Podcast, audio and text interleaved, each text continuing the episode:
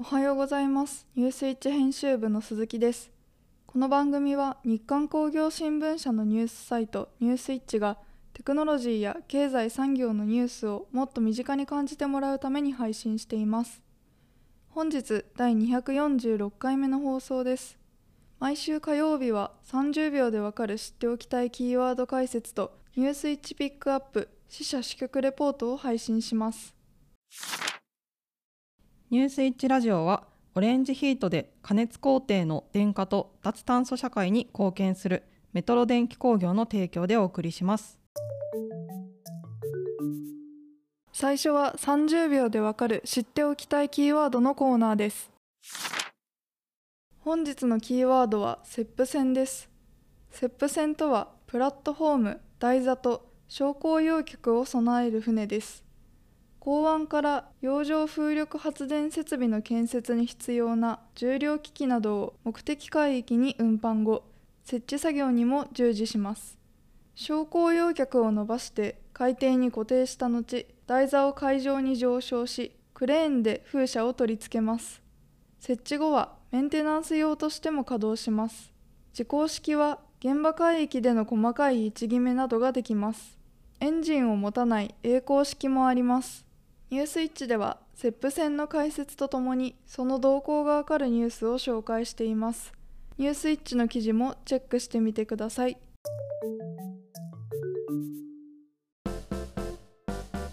ニュースイッチピックアップ。ニュースイッチピックアップ支社支局レポートのコーナーです。弊社の日刊工業新聞社は、えっと、ほぼ全国に40近い支社支局を構えておりまして日々地域の企業や行政を取材しているんですけれども、こういった支社、支局ならではの視点から、それぞれの地域のビジネス的な特徴や、最近ホットのトピックやおすすめのグルメ、まあ、観光などを紹介してもらうコーナーです。本日は長野支局の伊藤記者を読んでおります。よろしくお願いします。よろしくお願いします。伊藤君はあのニュースイッチにインターン生として在籍していたこともあるという、はい、我々おなじみの。そうですね。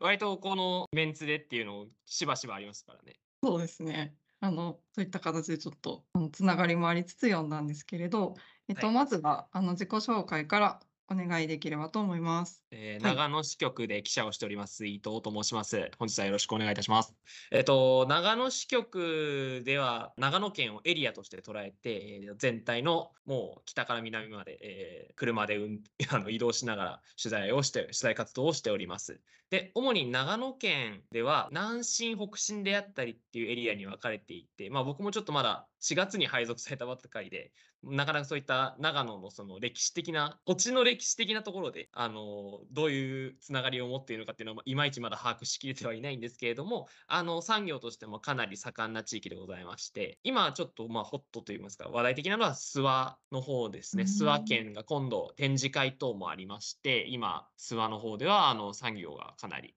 盛んに行われているかなと思っています。長野県全体で見ますと、やはり農作物だったり、まあ、ご飯美味しいところですから、そういったところももちろんなんですけれども、まあ、半導体製造装置に必要な、まあ、部品等の生産であったり、あの、水がきれいなので、そういったところも、あの、半導体製造においては大事なところになる,、なるようでして、あの、そういった半導体製造分野っていうところもかなり盛んに行われております。あと、航空宇宙かなりあのそういった人工衛星であったり、あとドローンそういったところの生産、あの製造っていう分野でもかなり盛んに行われている地域かなと感じております。なるほど。あの、今お話にあった諏訪で、えっと、まあ、ビジネス系の展示会があの行われるということなんですけど、ええ、これどういった内容のやつなんですか？そうですね。諏訪県工業メッセというものがありまして、あの、18日からスタートするあの展示会でして、あの、ほんで各、あの、諏訪エリアって諏訪湖という大きい湖があって、そのエリアを取り巻いている企業さんであったり、あと、もちろん県外からの企業も参画して、あの、地方ではかなり最大級クラスの展示会になるそうです。なるほど。なんか、あの、個人的なイメージで、結構、その、長野って時計関係のメーカーとか、が多いなっていうイメージあるんですけど、そういった感じで、あの細かい作業が得意な企業さんっていうのは、まあ、多く出展されたりするんですか？そうですね。精密機械系のあの企業さんも多数出展されてますね。あの、個人的にちょっと面白いなと思ったのが、その家族連れのあの来客っていうのも想定しているようなものでして、へ時計の腕時計のそれこそ今おっしゃっていただいたような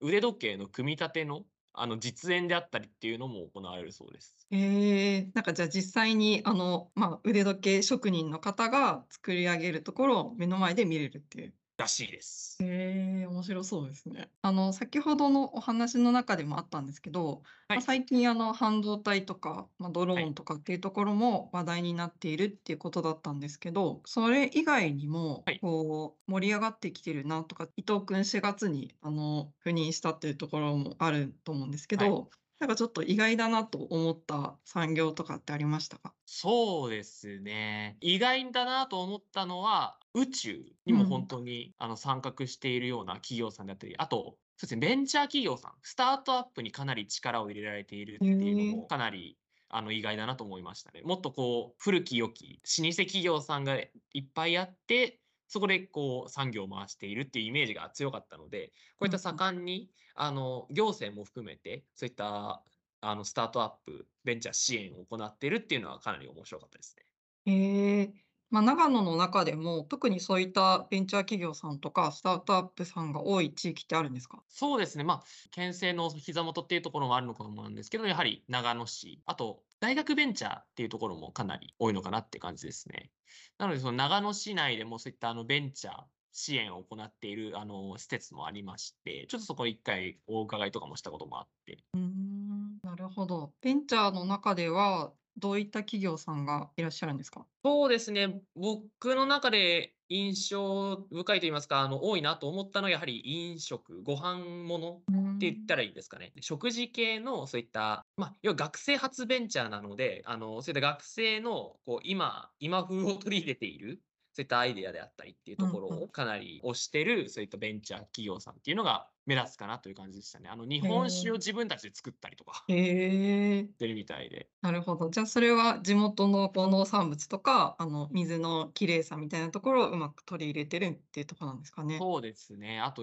なんなんでしょう、それこそ大げさですけど、まあ、研究機関さんと一緒うん。にやってますみたいなところもあったりとかするんで。へえ、なるほど。ありがとうございます。まあ、伊藤君、えっと、4月に赴任されたっていうところもあるんですけど、はい。あの、行ってみて良かった、あの、長野のとこいいところとか、美味しかったグルメとか、最後に教えてください。そうですね、やはり外せなかったのは善光寺だなと思って行へったんですえ。けど、もうもう本当にもう平日でもかなり人がいて、まあ、4月来たばっかりの時はまだちょっと肌寒い時期だったので、人少なかったんですけども、夏場になったらもう本当観光シーズン真っ只中の時はもうかなり人がいっぱいいて、もう仲見世もすごかったですし、もちろんない中、お寺の中もかなり行列ができてたりとか。あともう、そうですね、個人的にはあの、これはもう完全に仕事のあれなんですけど、あの、高速道路での移動が多いんですけど、そのはい。高速道路のインターに入る前の橋から見えるあの、山がすごいパノラマで見えるところが個人的にお気に入りでして、天気のいいへ日とかすごえ。い気持ちいい風景だなって思ってます。で、なるほご飯ど。ですかね。ご飯はさすが長野ってだけあってかなり美味しい、いろんなともう本当入る店入る店外れないなって感じで。僕全然一人で知らないお店とかもガシガシ行っちゃうタイプなんですけど、大体、あ、うまいな、ここみたいになりながら。え、特に美味しかったのって何ですか？そうですね、あの、ま、蕎麦とかおやきはもちろんだったんですけど、個人的に一番感動したのはちょっと馬刺しかなって思います。へえ、馬刺し。長野って馬刺しも有名だったみたいで、あの、僕ちょっとリサーチ不足だったんで、あの、知らないあの、僕がただ知らなかっただけっぽいんですけど、あの、それ馬刺しがすごい美味しくて、注文して食べたりとかしますね。へザ肉ってえ。感じがして。今度日韓プラザにも載せちゃって日韓プラザの話で大丈夫ですか？ああの、の、社内法ですよね。え、社内法にもあの、載せさせていただいてあ、ます。すので、ええ、ぜひ お越しいただければ、あの、ご案内します。ちょっと社内法も楽しみに